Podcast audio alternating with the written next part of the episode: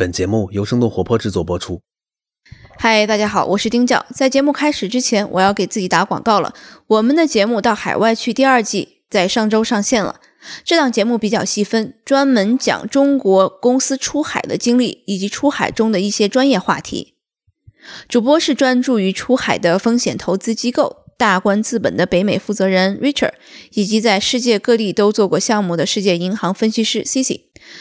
那这次的到海外去第二季的形式会有些特殊，它是一个付费的模式。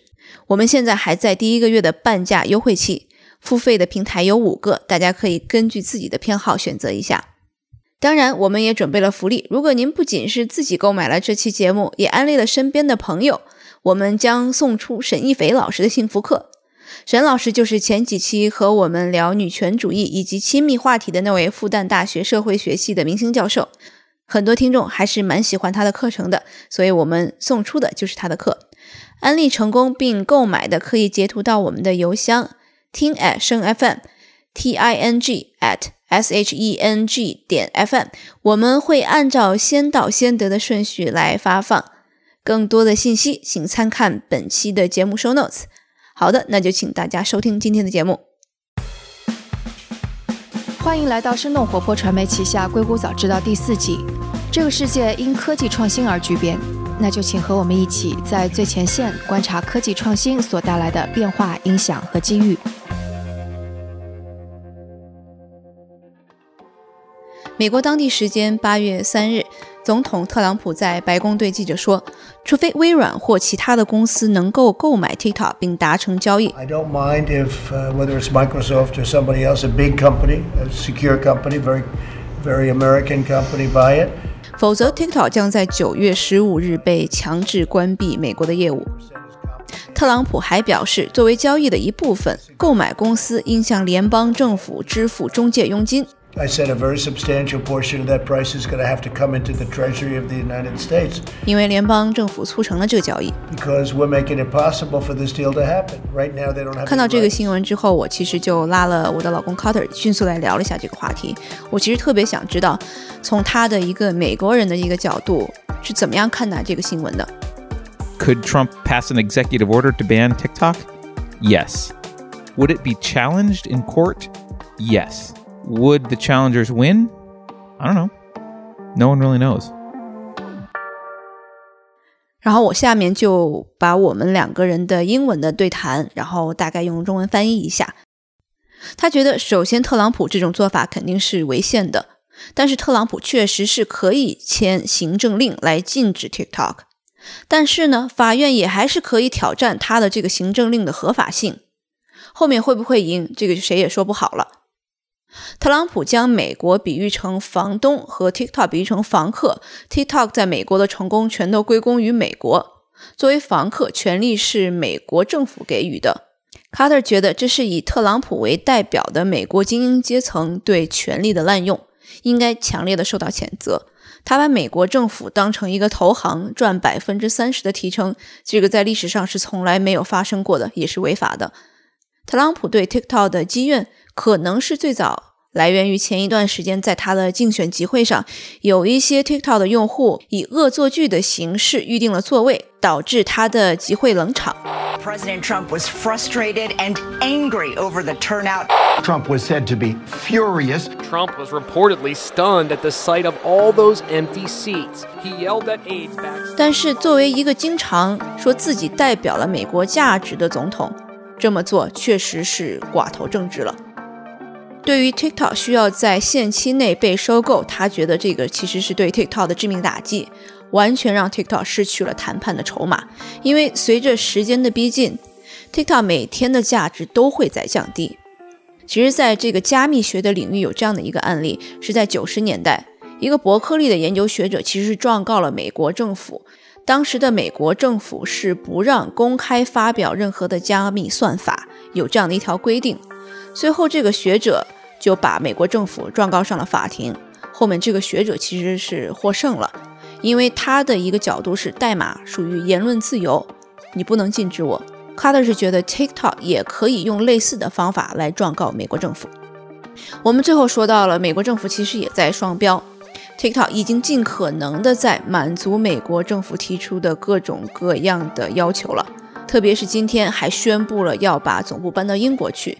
TikTok 所有的服务器其实已经在美国了。卡特觉得特朗普做的所有的这些事情，其实都是为了今年年底的竞选。如果过了竞选，可能对抗的气氛就会逐渐的缓和。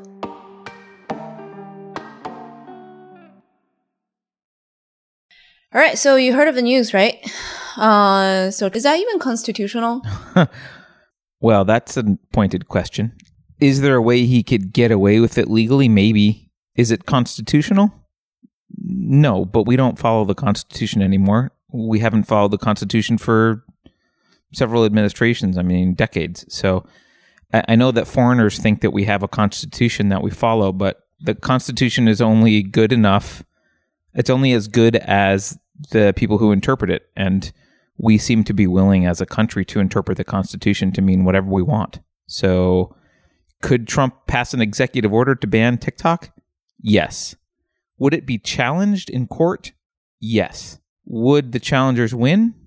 I don't know. No one really knows. He said this, right? I'm just gonna read his um, what he said today in the press conference. I think that, that if you buy it, whatever the price is, that, goes, to, whoever, owns, it, because, I, guess, it's China, essentially, but more than anything else.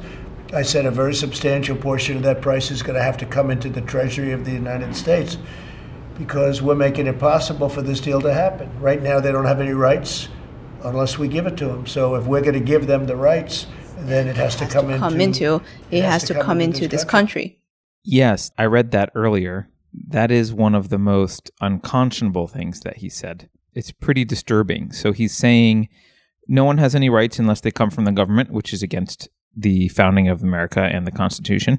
He's also saying that the government somehow is in the M&A business and gets a cut of the deal. Are, are, are, is the government now investment bankers? I'm not sure, but that's what he sounds like he's saying the treasury is the investment banker. If the deal goes through, we get a cut. I've never seen that before ever. It's it's I guess it's something I would imagine Trump would want being the guy who does deals and probably takes cuts of deals or or has had other people take cuts of deals in the past. But he's the president. You know, this isn't Trump's organization brokering a deal. This is the United States allowing something which is ostensibly legal anyway. I'm not sure where he gets the idea that that's appropriate in any way. Yeah, it's jaw dropping. Yes, it's horrifying. And just to be clear, I'm not speaking as someone who despises Trump. A lot of people will criticize everything he does and says he can wake up in the morning and they'll be mad about what side of the bed he got up on. I, I think Trump has done a lot of good. I think there's some good and bad things in Trump. This in particular is horrifying. His attitude here is horrifying. And then later on, he's like explaining the situation, referring it as a landlord and renter. A landlord and tenant. Yeah, it's you can see this is how the elite in America have come to view themselves, which is different from how America used to be. But nowadays the leaders view themselves as farmers of a tax farm. They're in charge and you only have whatever rights they give you and and you should be grateful if they let you do a deal. And that's why America is falling apart and the rest of the world is watching America lose its status because it's no longer the small government place of freedom, it's now just like everywhere else, you have to get permission from people who don't build anything in order to build something. For a business coming to here to do business, you have to do a lot of things that's kind of complying with this country. And then now it's not this company doing something that's illegal. It's landlord. It's okay. I changed my mind right? It's not even like a regular landlord and tenant because a regular landlord at least has to wait until your lease is up before they renegotiate. In this case, Trump's just angry. And just to set some context, Trump is angry because a bunch of TikTok users, he probably never heard of TikTok until recently. Right? The guy's in his 70s. He probably had no idea what TikTok was. But recently, a bunch of TikTok users reserved spots at a Trump rally that they didn't intend to go to just to screw with him so that they would run out of tickets. Was President Trump's fiasco of a rally in Tulsa sabotaged by an army of teenagers bent on making mischief? The disastrous turnout, a paltry 6,200, filled just one third of the indoor arena. It left the president looking dejected and forlorn when he returned to the White House, his tie undone. And that made him angry. At the platform. Probably. And he's also, there's a lot of anti China rhetoric coming from Trump. And so he's decided to go after a company that, frankly, is complying with all the US laws and, yes, may be owned through Cayman Island structures uh, by by Beijing, but has complied with requests about where to keep data and what to do, and is run by U.S. citizens. And he's decided that they're now his enemy. It's really not American for a man who acts like he is representative of what America stands for, and in many cases is. This is not an example of that. This is just oligarchy. Yeah, for for people coming to a Western country to do their business, what they expect is this is uh the legal system is at least pretty well protected, and then that will be like giving me a lot of confidence going to that society to build my exactly. own business. Exactly. That's why you don't do businesses in crappy countries in Africa, for example, because you never know when the lo- warlord will change his mind. That's different, right? Like if you go to a country that's you know, you already know that it's not going to work, their legal system. You would do something else. You're going to bribe the military. You're going to bribe the government officials, right? Right. There's different ways of doing fair. business, right? That's fair. But there are a lot of companies that will look at those countries and say, it's not worth doing business because I, I don't know how to bribe the right people and I don't trust the legal system and it's not it's not stable. Right? So they won't go. And the US is viewed as stable. If a president can randomly get angry at a company for upsetting his rally or just in for whatever reason and then ban them through executive order that becomes a real reason to consider not bothering to come to the United States. It's a huge risk. Because think about this. Trump has also given he's given them what 45 days? He said they could be acquired by Microsoft or someone else within 45 days.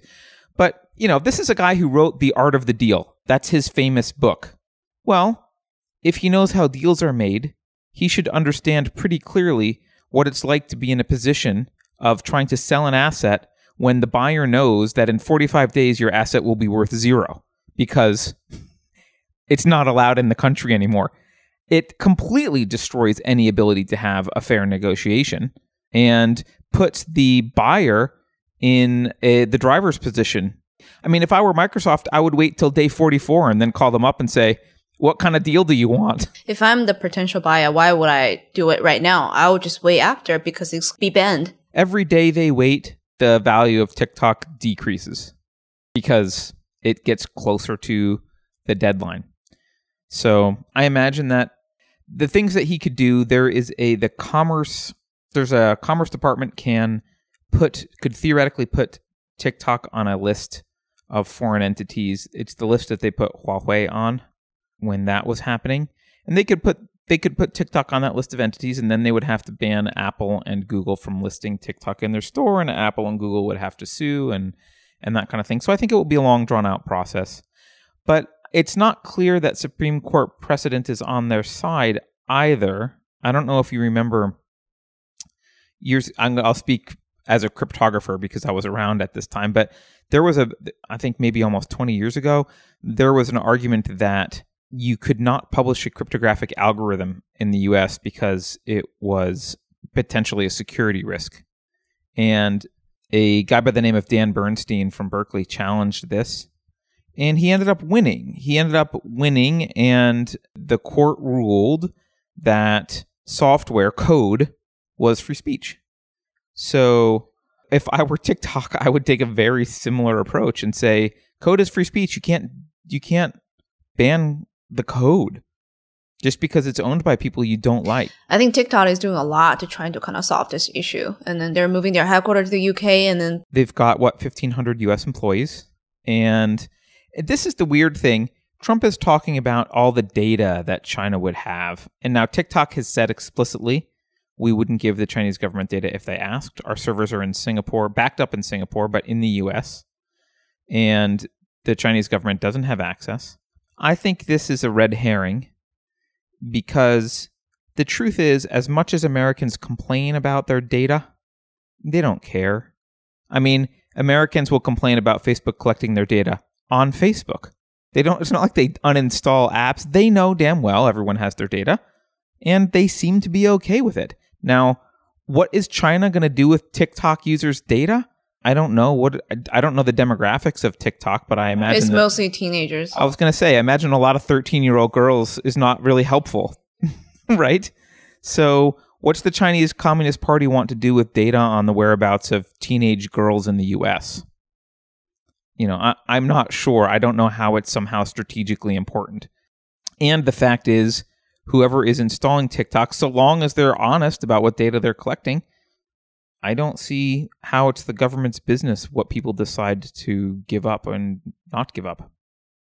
I saw this quote from uh, Mark Lemley, director of Stanford University Program in Law, Science, and Technology. He said that there's a this is a purchase that wouldn't be necessary, but for the Trump administration's hostility to Chinese ownership of any tech companies, there isn't much real evidence that the I, that the app's Chinese ownership present a security threat.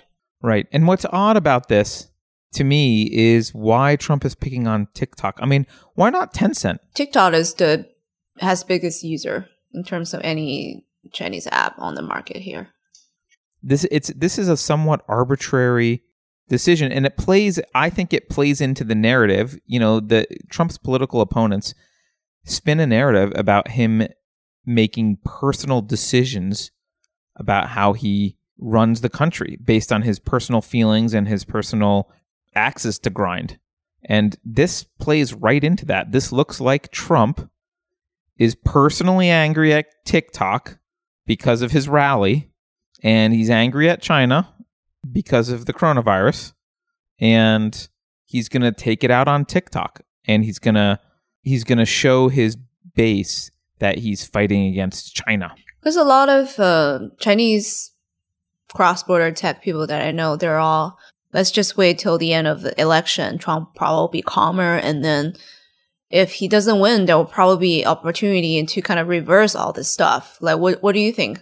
Do you think like if uh, Democrat get elected, things will change? Yes, I do think that if Joe Biden were to get elected, he would not be very tough on China.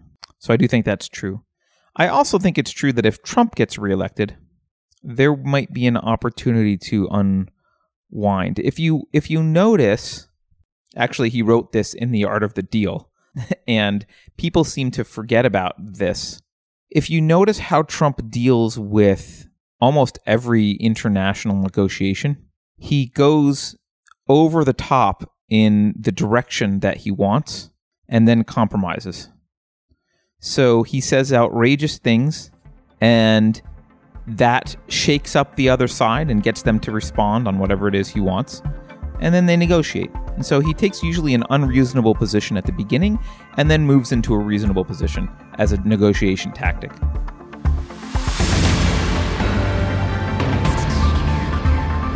今天的节目就到这里。这期节目除了主播和嘉宾，也感谢我们团队的迪卡布里辛和 Luke，他们在最短的时间内完成了节目后期制作。还感谢小爱，他是每次将音频上传到各个平台的人，他同时也是生小英这个账号背后的小伙伴。同时也感谢子珊和 Amanda，是他们每次将音频整理成了文字，并发布在我们的微信公众账号上。如果大家想要长期关注我们，也可以订阅我们的微信公众号，搜索“生动活泼”这四个字就可以找到我们。也请您支持我们，例如在您所喜爱的音频平台上点赞打分，或者通过打赏的方式支持我们。打赏方式在我们的微信公众账号上以及网站声 FM 到 cn s h e n g f m 到 cn 上都能找到。当然，也可以转发给您一两位朋友们，让他们也听到这档节目。也请大家继续关注我们之后的报道。那我们下次节目再见。